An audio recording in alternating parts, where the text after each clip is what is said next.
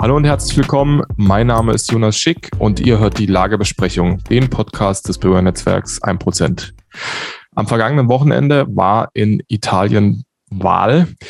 Ähm, es wurde großes Aufsehen erregt, weil man schon im Vorhinein, weil sich schon im Vorhinein abzeichnete, dass das ähm, Bündnis rechts der Mitte um die aufstrebende Politikerin Giorgia Meloni den Wahlsieg erringen würde, was dann auch so eintrat. Äh, die Entrüstungsstürme in Deutschland, äh, wo man die, die Gewehre schon vorgeladen hatte, die brachen dann auch gleich los. Ähm, jetzt habe eine Postfaschistin äh, die Macht in Italien an sich gerissen. Und ja, da stellt sich die Frage, was ist da in Italien eigentlich passiert? Wie viel ist dran an diesen Aussagen?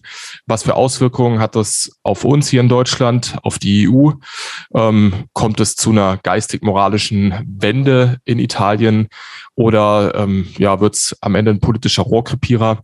Alles wichtige Fragen, auch gerade in den sehr ja, aufgewühlten Zeiten, in denen wir im Moment stecken. Und um diese Fragen zu klären, haben wir auf der Lagebesprechung heute äh, einen wahren Italien-Kenner und zwar den Autor John Höver, Autor von Europa Power Brutal, der selbst äh, in Italien eine Zeit lang studiert hat ähm, und auch für die Sezession immer mal wieder Artikel geschrieben hat, die sich mit der italienischen Innenpolitik auseinandergesetzt haben und ja über diese typischen äh, oberflächlichen äh, Lega-Betrachtungen dann auch hinausgingen. Hallo John. Hallo, ich grüße dich. Das freut mich, äh, dich hier auf der Lagebesprechung begrüßen zu können. Äh, gehen wir mal, bevor wir jetzt auf die Wahlsieger eingehen ähm, und äh, auf Giorgia Meloni und diese ganze, diesen ganzen Skandal in Anführungszeichen da außenrum. Ähm, was wurde denn eigentlich am letzten Wochenende in Italien gewählt? Ja, was man zunächst sagen muss, ist, dass wir in Italien die erste Parlamentswahl landesweit hatten seit 2018. Also wenn wir mal von der Europawahl 2019 absehen. Ähm, Italien hat ja ein, sozusagen einen perfekten, ein perfektes Zwei-Kammern-System. Und es wurden am letzten Sonntag beide Kammern gewählt. Das heißt, die Abgeordnetenkammer, das ist ungefähr das Pendant zum Bundestag oder auch zum Nationalrat. Und äh, der Senat und ähm, das ist in diesem Zweikammersystem die Vertretung der Region. Ähm, anders als bei uns in der Bundesrepublik ähm, sind die beiden Kammern mehr oder weniger gleichberechtigt. Und ähm, ja, wir reden heute wahrscheinlich eher über das Ergebnis der Abgeordnetenkammer, wobei der Ministerpräsident oder ja jetzt die Ministerpräsidentin in dem Fall oder der, der oder die Vorsitzende des Ministerrats wird dann nicht nur vom Staatspräsidenten ernannt, sondern muss auch von beiden Kammern bestätigt werden. Und ähm, ja, diese beiden Kammern wurden sozusagen jetzt gewählt, ja. Also es wurden beide Kammern auch gewählt. Also sind die Voraussetzungen dafür, dass Meloni dann am Ende auch zur Ministerpräsidentin gewählt wird, auch sehr hoch. Genau, beide Kammern wurden jetzt gewählt. In beiden Kammern dürfte es auch aufgrund des Wahlsystems eine recht stabile Mehrheit geben für dieses äh, Viererbündnis von des Centrodestra, also der Mitte-Rechts-Bewegung oder der Mitte-Rechts-Wahl-Koalition, wenn wir das so sagen wollen. Und die werden dann über den ähm, vorgeschlagenen oder ernannten Ministerpräsidenten zu befinden haben. Also ist es im Endeffekt so wie in Deutschland auch. Man wählt ja eigentlich nicht direkt den Bundeskanzler, sondern die Parteien und die ernennen dann den Bundeskanzler oder wählen, besser gesagt, den Bundeskanzler dann im Bundestag.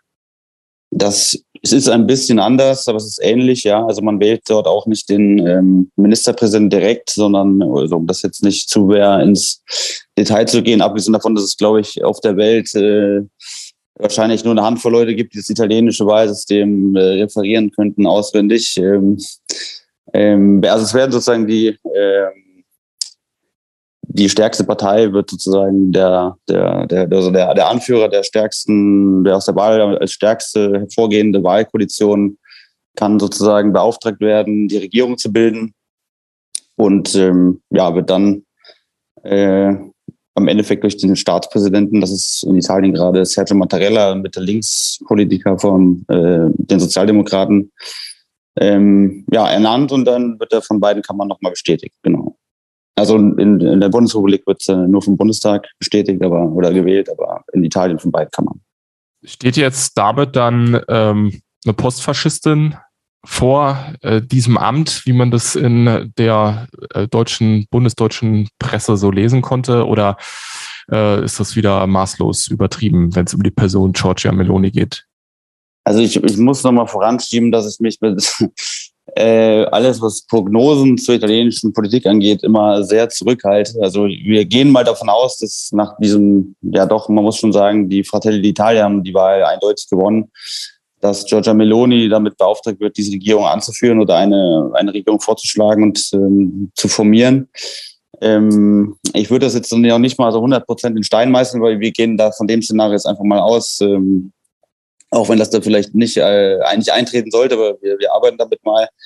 Ähm, ja, der Begriff Postfaschismus oder Postfaschisten, der hat da eine gewisse, sage ich mal, politikwissenschaftliche Berechtigung wenn man sich die Historie der Fratelli d'Italia anschaut, die relativ ähm, bewegt ist, also sie gehen sozusagen zurück auf die, auf, das, auf die Sozialbewegung des, äh, der MSI, die tatsächlich im äh, 1946 direkt gegründet worden sind, auch schon mit äh, neofaschistischen Ansätzen und die dann im Laufe der Zeit sich aber auch ähm, in den 90er Jahren dann sozusagen in den Verfassungsbogen eingereiht haben in Italien, ähm, sich dann zu einer ja, zu einer ähm, rechtskonservativen Partei formiert haben, teilweise dann sogar in den 2000er Jahren mit äh, in die Partei von Berlusconi, also in die Christdemokratie, äh, rein fusioniert sind und dann wieder raus, ähm, also entfusioniert sozusagen, wieder abgetrennt, um dann Giorgia Meloni und einige eher rechtere Getreue, die dann die Fratelli d'Italia aufgemacht haben. Also ähm, wenn man das sozusagen sieht, als dass das MSI früher neofaschistisch war tatsächlich und äh, jetzt die dritte Nachfolgepartei aus dieser Partei irgendwo eine Erblinie hat, dann ist das ein meinetwegen wissenschaftlich nicht unzutreffender Begriff, aber der ist auch relativ nichtssagend, beziehungsweise er dient dazu, irgendwie ein sachgemäßes, ähm, ja, eine nicht ganz unsachgemäße, sagen wir so, Label zu kreieren, um da jetzt ähm, die Emergenza Fascista, also die, den, den, den Notstand äh, auszurufen. Ähm, ich glaube, das spielt in Italien gar nicht mehr so die große Rolle. Und ähm, ja, also das, das mag technisch gesehen so sein, aber das ähm, halte ich für irrelevant und es bringt uns auch bei einer Betrachtung dessen, was jetzt in Italien passiert, auch nicht so wirklich weiter, sich da diese Label, die von in Italien auch nur von eigentlich nur von ganz links außen kommen, meiner Ansicht nach, ähm, jetzt auch für uns zu verwenden. Aber wenn man das politologisch jetzt so sehen würde und die Partei, die die nachzeichnet, dann kommt man irgendwo in der Sozialrepublik äh, raus, aber das sind Sachen, die sind 80 Jahre her und ähm, ja. Ja, genau, das ist ja die Frage. Die Frage ist ja, ähm, es gibt ja durchaus diese Videos von Giorgia Meloni, wo sie sich positiv, äh, also in der äh, Jugendzeit beziehungsweise in ihrer anfänglichen politischen Karriere, ähm, wo sie sich positiv auf Mussolini bezieht. Ähm, aber die Frage ist ja, was ist denn äh, jetzt der Status? Also äh, welche Politik äh, verfolgt sie denn jetzt? Und um das von ihrer Person mal ein bisschen mehr auf die Partei zu übertragen, ähm, welche Politik ver, ähm, ja, vertritt denn die FDL, also die Fratelli d'Italia, wenn ich das richtig ausgesprochen habe, denn heute? Oder mit was ist sie denn eigentlich in diese, mit welcher Politik ist sie denn in diese Wahl hineingegangen? Ja, man muss schon sagen, die, die Fratelli Italia sozusagen als die, die Nachfolger auch der Allianz Nazionale ist schon eine klassische Rechtspartei im Endeffekt. Also ob man die jetzt national-konservativ oder rechtskonservativ oder ähm, sozialrechts bezeichnen mag, das, ähm, das obliegt dann sozusagen dem einzelnen Betrachter, aber es ist schon eine, eine veritable Rechtspartei und ähm, die mit klassischen, ähm, also ich nehme an, wir werden das noch im Einzelnen noch äh, mal angehen, mit klassischen rechten Themen in die Ecke kommt, also nationale Identität, äh, Stärken der Familie, ähm, Abwehr von illegaler Massenzuwanderung. Ähm, das ist, das ist schon so, aber ähm, ich könnte jetzt zum Beispiel mal hier ein paar Zitate aus dem Parteiprogramm zitieren, wo man sich zum, ja, zum christlich-jüdischen Erbe und Identität bekennt, wo man sich zur NATO bekennt, zur Europäischen Union. Ähm, und auch, auch zur Überwindung des Gender Pay Gap zum Beispiel. Also ich glaube nicht, dass es ähm, ja, also diese Faschismusdebatte, die ist, glaube ich, eine insbesondere auch bei bundesdeutschen Journalisten sehr, sehr gerne aufgegriffene ähm, Schlagzeilenarbeit. Aber ich würde, würde, jetzt nicht davon ausgehen, dass in Italien ähm, jetzt ein äh, Mussolini-ähnliches Regime äh, aufmarschiert wie 1922, äh, wenige Jahre nach einem Weltkrieg und äh, aus einem de facto bürgerkriegsähnlichen ähm, ja, Zustand äh, hervorgeht. Ähm, ja, ich glaube, das äh, können wir an der Stelle abkürzen, dass das ähm, ja, journalistischer Unfug ist von Leuten, die eher Linksaktivisten sind als irgendwie Berichterstatter. Also kann man die FDL schon eher als eine rechtskonservative Partei anordnen und äh, wenn man, also auch in Bezug gerade, in welcher ähm, europäischen Fraktion sie sich ja engagiert, ähm, ist es, also die ja nicht mal mehr, sie sind ja nicht mal mehr in der ID-Fraktion organisiert, in der sich die Lega befindet, sondern in der ECR, wenn mich nicht alles täuscht, die ja eigentlich ein bisschen gemäßigter ist. Ähm, also kann man bei der FDL eigentlich eher von einer rechtskonservativen Partei sprechen, als jetzt von einer faschistischen, wie zum Beispiel im Kontext von Casa Pound. Ja, also das äh, würde ich auch unterschreiben. Also ich meine, die Leute, die mit dem Faschismusbegriff ankommen, die halten auch Friedrich Merz oder Armin Laschet für Faschisten. Also ähm, ja, also das ist halt wertlos. Und ja, es ist im Endeffekt äh, eine klassische Rechtspartei und ähm, ja, also äh, weiß ich nicht. Also auf diesen faschistischen Vorwurf, den kann man eigentlich ad acta legen, weil er auch für die Realität einfach keine Rolle spielt. Und ähm, ich denke auch, das wird sich auch in Italien zeigen, dass es, ähm, ja, dass es einfach eine, eine, wie soll man sagen, eine, also ein, eine, eine Tarndiskussion ist einfach. Und äh, ich glaube auch in der, im Wahlkampf jetzt ähm, hat es eine Rolle gespielt. Man hat es auch von meiner Perspektive aus bei den Fratelli d'Italia nicht so unter den Teppich gekehrt und sich damit auseinandergesetzt mit diesem Vorwurf ähm, und versucht das halt auch zu Recht sozusagen der Geschichte anheimzustellen.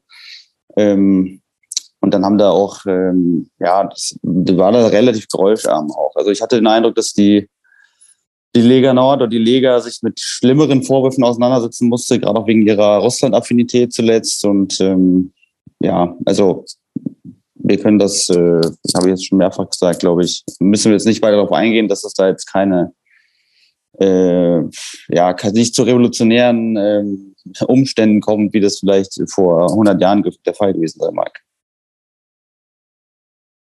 Die Lega ist ein gutes Stichwort, äh, weil sie ja eigentlich die Partei war, die ähm, bisher ja, sich das Zepter im rechten Lager in Italien an sich gerissen hatte, gerade auch unter der Ägide von Salvini. Ähm, und hat aber in dieser Wahl massiv Federn gelassen. Also ist er sogar unter die 10% äh, geflogen, was in Italien äh, ja anscheinend ein wichtiger Punkt ist, dass man die 10 Prozent holt.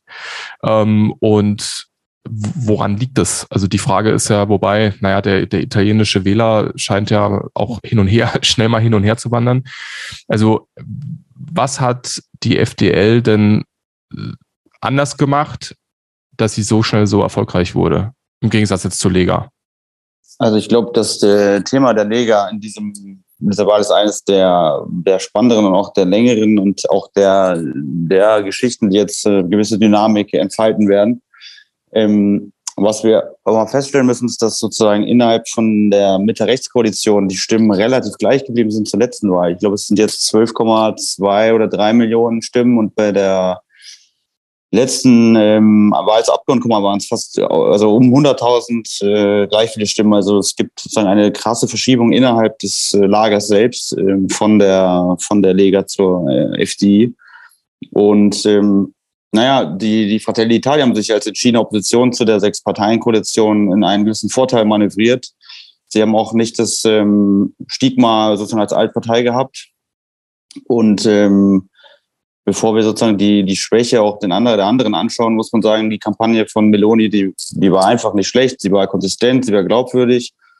Sie war auch konsequent. Sie haben kaum Fehler gemacht. Sie haben Fehler, die sie gemacht haben, relativ gut ausgesessen. Sie haben auch gut mobilisiert. Sie haben viele im Vergleich zu den anderen Kräften links und rechts relativ viele Nichtwähler, ähm, also auch wenn wenige Nichtwähler, soweit ich weiß, oder soweit ich meine, mobilisiert wurden, relativ gut mobilisiert. Ähm, sie hat ihre, ihre Historie mit dem Neofaschismus, wo wir eben drüber gesprochen haben, relativ erhobenen Hauptes ähm, behandelt und ähm, ja, also die haben das einfach nicht schlecht gemacht. Der Meloni ist auch ähm, ja, wird auch in Italien auch von linken Beobachtern als eine intelligente und politisch erfahrene Kandidatin durchaus gesehen, auch nicht zu Unrecht. Sie ist auch, ähm, ja, sie ist, sie ist charismatisch, sie ist entschieden, aber nicht zu radikal im Endeffekt, ähm, offensichtlich. Und ähm, ja, trotzdem ist der, ihr Sieg ist auch eine Schwäche der linken und rechten Konkurrenz. Also wenn wir uns die Lega anschauen, sie haben die Regierung Draghi unterstützt, das war ein Makel. Sie haben ähm, bei den Anti-Establishment-Wählern dadurch ähm, offenkundig massiv verloren, insbesondere auch im Süden, obwohl da die, die fünf Sterne ähm, sozusagen das, das gleiche politische Verbrechen begangen haben und da noch recht gut rausgekommen sind.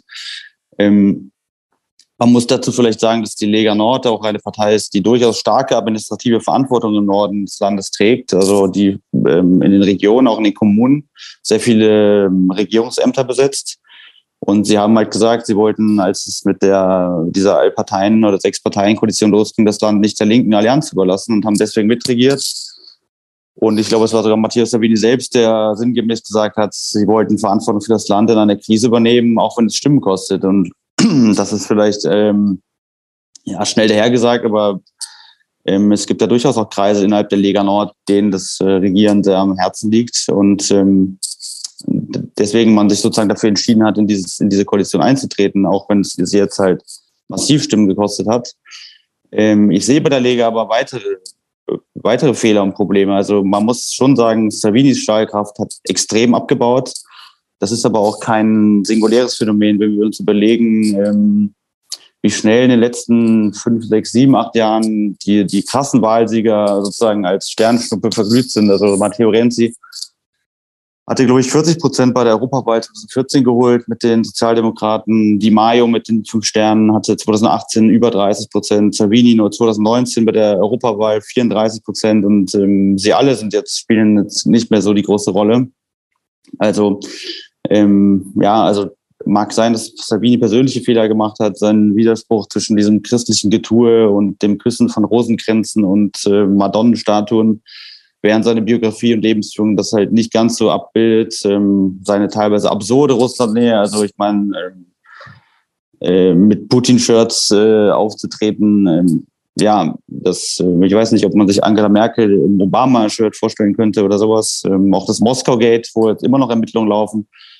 Das wird auf jeden Fall Stimmen gekostet haben wie gesagt, es hat auch dazu geführt, dass die, ähm, die Mainstream-Medien, die nicht ganz so links sind, ähm, teilweise schärfer auf Savini gegangen sind und Lega als auf die, ja, die ach so faschistischen ähm, Fratelli d'Italia. Das hat alles, ähm, spielt da mit rein und es gibt auch andere Bruchlinien. Also man stellt sich das auch in Deutschland oder auch gerade in der AfD habe ich den Eindruck vor, dass die Parteien, die Partnerparteien im Ausland irgendwie so total homogene ja, Organismen sind, äh, die einfach äh, gut organisiert funktionieren. Das ist auch, glaube ich, bei weitem nicht der Fall. Wir haben in der Lega Nord äh, Teile der Führungsklasse, die sich äh, mittlerweile abwenden von Salvini. Die sagen, äh, also die, der, der ist ihnen zu laut, äh, zu viel Souveränismus statt ähm, Autonomie. Ähm, teilweise auch zu viel anti-europäisch, anti-EU-Demagogie. Ähm, und für andere wiederum zu wenig Autonomiebestrebungen für die nördlichen Basisteile. Ähm, dann wiederum nicht nur die Annäherung der Lega Nord an das italienische Establishment, also an, an Draghi, äh, sondern auch an die EU-Eliten. Ich denke da mal den Flirt mit der EVP oder die Bestrebungen von ähm, Giancarlo Giorgetti, also einem sehr wichtigen wichtige Person in der Lega Nord. Der war in der Regierung mit den fünf Sternen, der immerhin der Staatssekretär beim, beim Ministerrat, also eine sehr wichtige Persönlichkeit der Lega Nord, der seit Jahren daran arbeitet, die Lega Nord auf oder die Lega auf einen Mittelkurs zu führen, weg vom Populismus. Und ähm, das wird auch alles Stimmen gekostet haben. Und diese Heterogenität zeigt sich auch darin, wenn wir überlegen, dass die Lega seit 2015 jetzt schon an ihrer Ausbreitung in den Süden arbeitet, das überdehnt nicht nur die Kräfte, das führt auch zu Identitätsproblemen in einer Partei, die sich vorher noch abspalten wollte von Italien und am liebsten eine Mauer gebaut hätte, ähm, südlich von Genua oder sogar nördlich, je nachdem. Ähm, man kann sich die Fliehkräfte vorstellen, die bestehen zwischen der Person aus der Wirtschaftselite und Regierungselite der Lombardei also einer der prosperierendsten Regionen in ganz Europa und andererseits der Wählerschaft in Mezzogiorno, also in Süditalien. Äh, die könnten halt kaum größer sein. Und ähm, das führt, äh, ja, das führt zu Wahlerfolgen, aber auch intern zu Bruchlinien. Und ähm, das dürfte jetzt auch zu Turbulenzen führen. Und sozusagen als letzter Satz dazu zur Lega, ähm, da ist jetzt nicht nur die Lega von Salvini gescheitert, sondern insbesondere, soweit ich das sehen kann und auch einige Kommentatoren sehen, es ist die Lega von der, der die moderate, elitäre Giorgetti-Lega gescheitert, ohne dieses populistische Moment. Und ähm, ja, ist die Lega meiner Ansicht nach marginalisiert und landesweit weit davon entfernt, Relevanz zu, äh, ja, zu begründen in ganz Italien. Also man könnte konstatieren, dass äh, das populistische Moment zu den Fratelli d'Italia übergewandert ist. Also dann da auch der größte Wählerwechsel von der Lega hin äh, zu den Fratelli äh, erfolgte und dass die, die alten, also beziehungsweise dass die alte DNA der Partei eigentlich wieder durchkommt. Ne? Also sie als diese separatistische Partei, die den Norden gegenüber dem Süden Italiens vertritt. Ja, man kann sagen, dass sie sich durch diese Annäherung an das, ja, an das Establishment auch sowohl organisatorisch, administrativ, aber auch politisch, also Salvini hat ja schon durchaus abgebaut in den letzten Jahren, was ich will jetzt nicht Demagogie sagen oder Rabulistik, aber die, der Ton ist nicht mehr so eindeutig und das scheint schon, die Wähler verprellt zu haben, denen halt der Kampf um Identität, um, um die Nation, um althergebrachte beziehungsweise etablierte ähm, ja, ja, Lebensweise wichtig ist. Kampf gegen Kriminalität, Kampf gegen illegale Zuwanderung, Kampf gegen die Bevormundung aus anderen Ländern und der Europäischen Union. Das, ähm, das hat Giorgia Meloni ganz anders geregelt wenn ich da an den, die eine Rede so denke, wo sie sich mit ähm, Emmanuel Macron sozusagen ein Fernduell liefert, ähm, das scheint offenbar angekommen zu sein. Und ähm, die Hinwendung zur, ja, zu den Eliten, auch zu den europäischen und internationalen Eliten in einer Zeit, in der ja, solchen Krise, auch des Globalismus, scheint offenbar der Lega sehr geschadet zu haben, währendhin die Italiener die Antworten der Fratelli d'Italia hin zur Besinnung auf nationale Stärke, nationale Identität zuerst sozusagen äh, sich auf die eigene Stärke besinnen, das halt halt mehr gefruchtet und das ist durchaus ja ein verständlich innerhalb äh, des rechten Lagers, in dem es in Italien eben mehr Auswahl gibt als eventuell in der Bundesrepublik oder in Österreich, dass das zu Stimmenverlusten führen musste. War dann auch die die Thematik der nationalen Stärke entscheidend im Wahlkampf, also auch einer der Hauptwahlgründe, warum man die ähm, Fratelli gewählt hat? Oder äh, waren das ganz andere Themen, die da mobilisiert haben? Zum Beispiel Corona, man mag es vielleicht noch an das eine oder andere Video erinnern von aufgebrachten demonstrierenden Italienern. Oder ähm, ganz allgemein zum Beispiel auch die Migrationspolitik. Also was hat die Leute an die Wahlurne für die Fratelli gebracht? Also ich glaube, man kann das schon im, im Groben so sagen, diese, der, diese oppositionelle Haltung zu diesem ähm, Establishment ähm, dieser sechs Parteien-Koalition wird, wird eine, eine Rolle gespielt haben. Und wie ich schon sagte, die, die Besinnung auf Eigenstärke, auf die eigene, auf die eigene, ähm, auf das eigene Volk, auf die eigene Nation in einer Zeit, in der von außen Krisen äh, ohne Ende herbeigebracht werden. Also wir haben nicht nur äh, Corona, wir haben ähm, ja Italien immer immer noch Zuwanderungskrise, immer noch ähm, Inflation, immer noch ähm, alle möglichen ähm, Unsicherheiten und dass man sich da sozusagen darauf besinnen möchte, die eigenen Institutionen wieder zu stärken, auch mit eigener Identität zu füllen. Das spielt auf jeden Fall eine Rolle. Ich glaube, bei den Einzelthemen habe ich den Eindruck, dass Corona nicht so eine große Rolle gespielt hat. Also ähm, trotz der recht heftigen Maßnahmen in Italien, ähm, strengere Impfpflicht ähm, und obwohl auch sehr viele ungeimpfte Italiener sozusagen existieren, die berufliche Probleme bekommen haben dürften. Ich glaube, vier Millionen dürften es sein, die wahlberechtigt sind und ähm, durch Nichtimpfung sozusagen berufliche Einschränkungen ihnen drohten, scheint sich das nicht so abgebildet zu haben in den, in, in den, ja, in den Wahlthemen.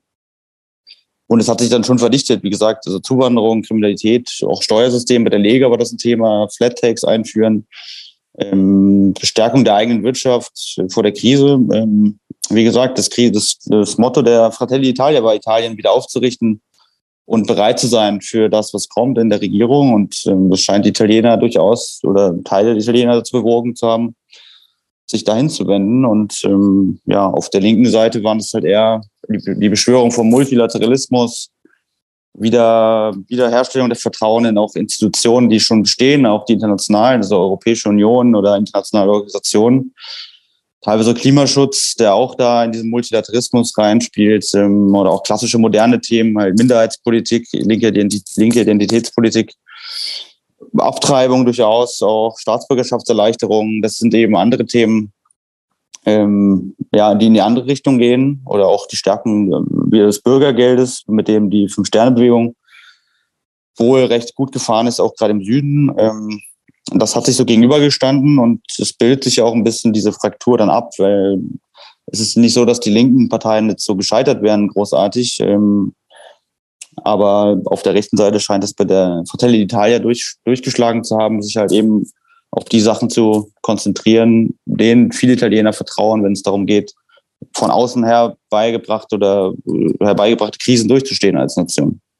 Was sind denn jetzt die, die Maßnahmen, die diese neue rechte Machtkonstellation wahrscheinlich äh, umsetzen wird? Also ist da mit einem italienischen Austritt aus der EU zu rechnen als Maximalmaßnahme? Ähm, gibt's, wird es eine strikte Rückführung von Migranten geben?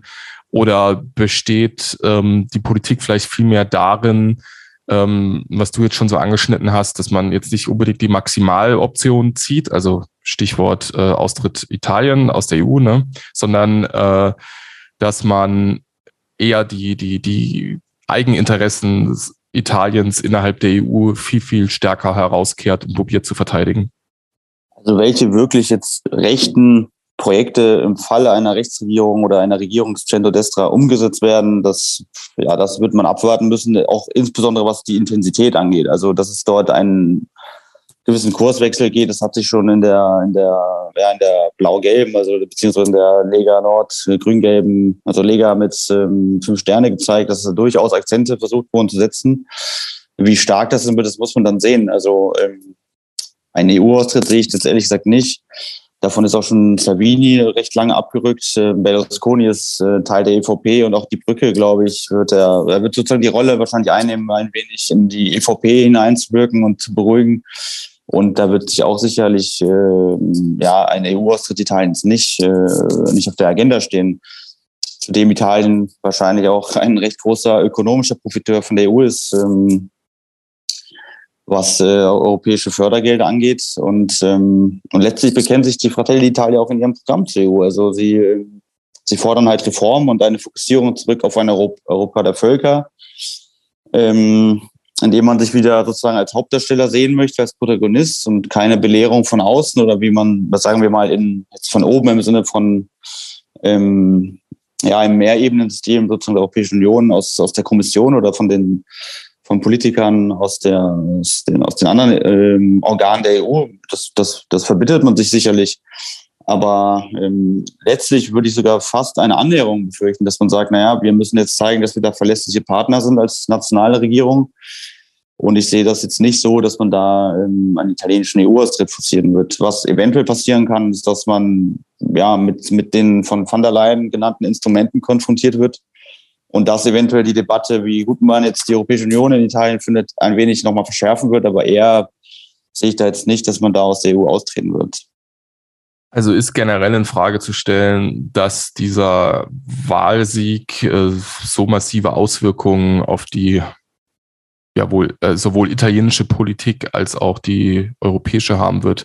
Also wie man das teilweise gerne auf der Rechten ja hat. Also kommt ein Wahlsieg und man glaubt, dass jetzt auf einmal die revolutionäre Wende eingeläutet ist.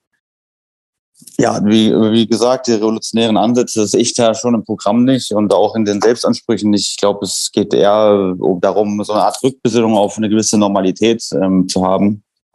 Und was dann, wie das sich genau dann vollzieht, äh, also wenn wir da von einer geistigen, moralischen Wende sprechen wollen, dann wird sich das, wie gesagt, zeigen. Also ähm, es gibt erste Anzeichen bei den Fratelli d'Italia, dass man sich als Partei, also man ist immer noch mit diesen uralten Vorwürfen konfrontiert und die ältere, etwas rechtere, ja und durchaus auch ja neofaschistische Epoche, also die Jahrzehnte her sind teilweise, aber dass man damit konfrontiert wird und man sich jetzt versucht, noch mehr der Mitte zuzuwenden. Ähm, es ist da schon dieser, ja, dieser Parteikongress der äh, damaligen MSI ähm, als sozusagen 2.0 ins Spiel gebracht worden. Und äh, inwiefern sich da jetzt eine Wende durchsetzt, das, ähm, das wird auch darauf ankommen, wie und mit wem man nun gewisse Ämter besetzt. Also nicht nur die politischen Ministerämter, Staatssekretäre, sondern auch Verwaltungspersonal oder auch in Kultur und Medien. Also ob man Zugriff auf die Reihe, also die öffentlichen Rundfunkanstalten erhält, Ähm, der wird sich das alles zeigen. Und ähm, was du noch meintest mit der Rückführung von illegalen Migranten, gibt es in Italien sowieso einen gewissen Konsens, das zu machen. Also selbst wenn man die Links, äh, die, die, die fünf Sterne so der linken Koalition zuschlagen möchte, die fordern auch, dass die Leute ohne Schutzgrund ähm, zurückgeführt werden, dass ähm, ja, also wie soll man sagen, Abkommen mit den Staaten geschaffen werden, um die Leute zurückzubringen, dass die Leute mehr in Europa verteilt werden, nicht in Italien bleiben sollen. Das gibt es durchaus da auch, auch wenn man bei den fünf Sternen natürlich offenere Arme generell für Migration hat als bei der, bei der Lega oder im Centro Destra generell. Aber es wird, wie gesagt, auf die, darauf ankommen. Und ähm, das wird dann im Spannungsfeld stehen mit einer möglichen weiteren Zentrierung sowohl bei den Fratelli d'Italia, aber auch bei der Lega, inwiefern sich da jetzt welche Kräfte durchsetzen. Und ähm, in Italien sehe ich durchaus die Hoffnung, dass da eine Art Wandel ähm, herbeizuführen ist, weil, glaube ich, auch der gesellschaftliche Konsens ein wenig normaler ist und ähm, positiver, als es zum Beispiel in der Bundesrepublik ist, die in den letzten Jahren extrem nach links kippt, in der öffentlichen Darstellung zumindest der ja, in Rundfunk, Medien, Politik. Ähm, aber inwiefern das in Italien gelegen wird, sich dann eben zeigen. Und ähm, ja, man kann ja sagen, Meloni ist ja durchaus eine alte Kämpferin aus den Zeiten, in denen die italienische Rechte ja kulturell viel gemacht hat und auch zum Beispiel sehr Tolkien-affin war. Ja, wie das jetzt nochmal beleuchtet wurde. Und ähm, sie wird da sich vielleicht noch an den einen oder anderen alten Songtext und alte Zitate aus den Herr der Ring äh, erinnern äh, dass die tieferen Wurzeln eben nicht so schnell einfrieren. Und ähm, das gilt, das ist natürlich auch kulturell aufgegriffen worden. Ähm, wenn man sich mehr fundiert, dann äh, an die Wurzel geht, dann, dann steht man tiefer im Boden, auch wenn der Wind schärfer wird. Und ja, ich, wir können hoffen, dass es Giorgia Meloni sich bei aller Realpolitik an diese Zeilen vielleicht erinnern mag.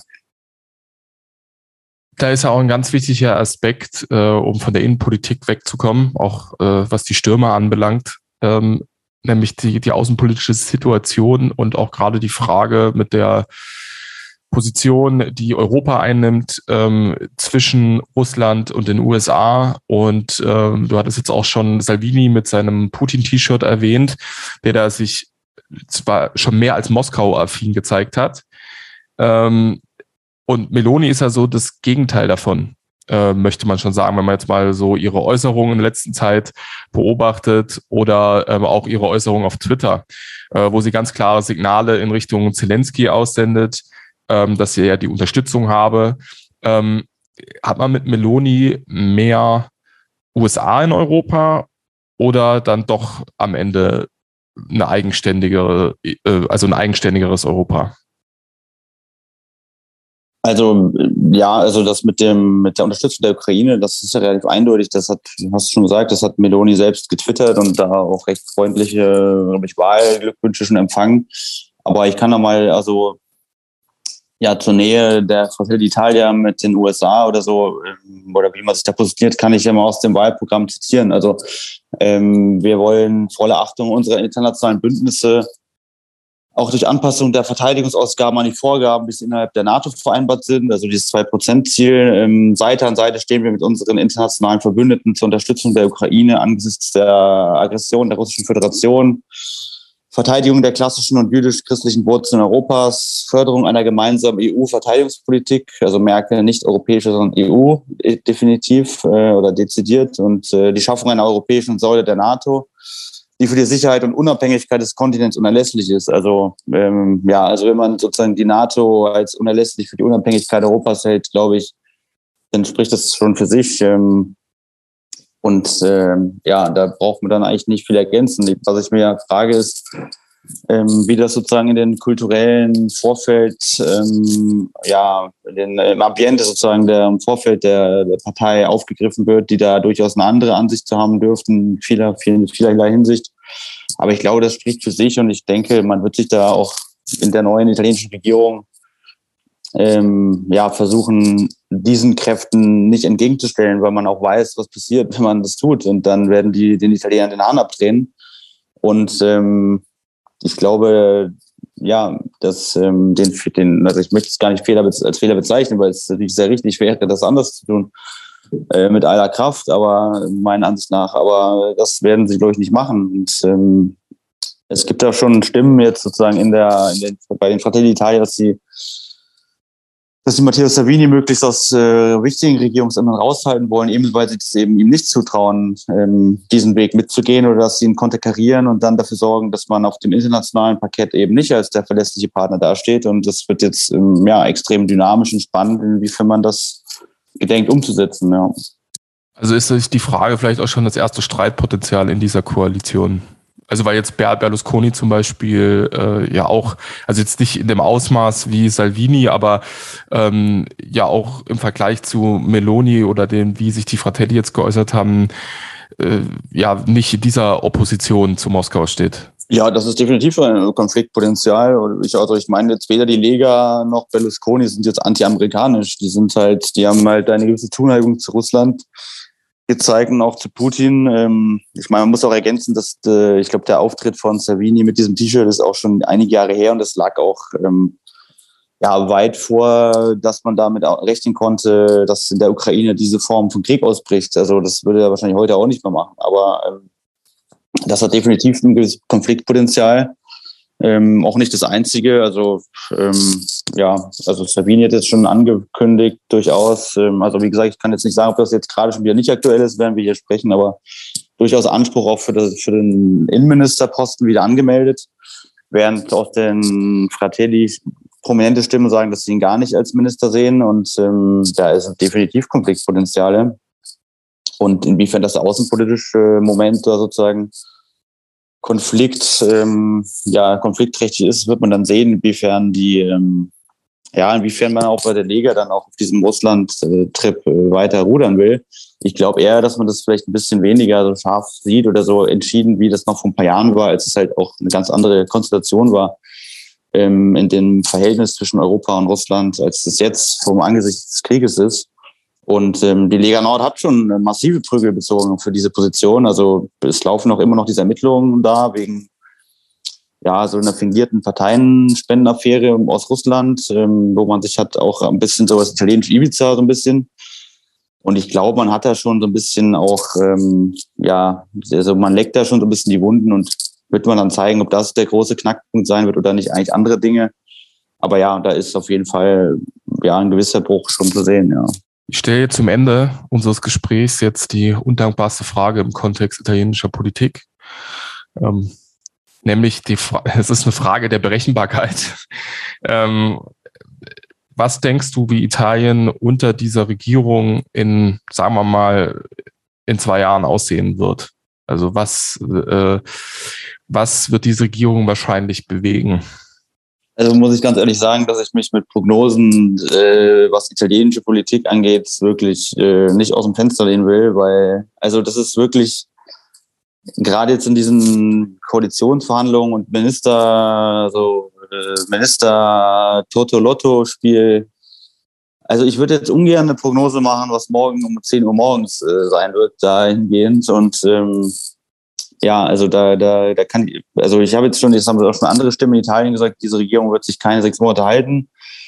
Zwei Jahre wäre schon extrem lange wahrscheinlich tatsächlich. Ähm, also man kann sagen, wenn es, wenn es so von der Hand von der Programmatiken und ein wenig der Identitäten der Partei, der Parteien, die da beteiligt werden, wenn sich das stabil findet, dann gäbe es da durchaus einige Hoffnungs- oder Anknüpfungspunkte, um die Hoffnung zu haben, dass Italien sich ähm, ein wenig auf die Füße stellt, ähm, die Zuwanderungsproblematik in den Griff kriegt, die, die innere Sicherheit in den Griff kriegt, die auch dort in den letzten Monaten extrem gelitten hat. Also so Stichwort so Babygangs, so oder generell, was das öffentliche Straßenbild angeht, was Verwahrlosung angeht, was, ähm, also wir kennen die, wer in Italien Urlaub ist, kennt die Zustände an den Bahnhöfen dort, diese illegalen Händler, all diese Kleinigkeiten, dass man die durchaus mal gestalten, abstellen kann, dass man ähm, ja die italienische Wirtschaft wieder ein bisschen auf die Füße stellt. Das, das ist schon alles ähm, nicht außerhalb des Möglichen, aber eine Prognose, wie das dann in zwei Jahren aussieht, äh, also da würde ich mich nicht zu äußern, weil das kann morgen früh schon völliger Unfug sein. Und ähm, ja, das, äh, das müssen wir dann durchaus mal abwarten, ja. Dann belassen wir es einfach dabei, dass äh, italienische Politik äh, eine Wundertüte ist und äh, unberechenbar sein kann. John, ich danke dir für das Gespräch und deine Analyse. Und ja, erwarte, erwarten wir mal gespannt, äh, was in Italien uns dann noch bringen wird und ob denn die Prognose eintreffen wird mancher äh, Experten in Anführungszeichen, äh, dass diese Regierung nur sechs Monate halten wird. Vielleicht hält sie ja auch nur zwei oder am Ende vielleicht doch sechs Jahre. Wir werden sehen. In diesem Sinne äh, verabschieden wir uns auch von euch, äh, liebe Zuhörer, und wir hören uns dann zur nächsten Lagebesprechung.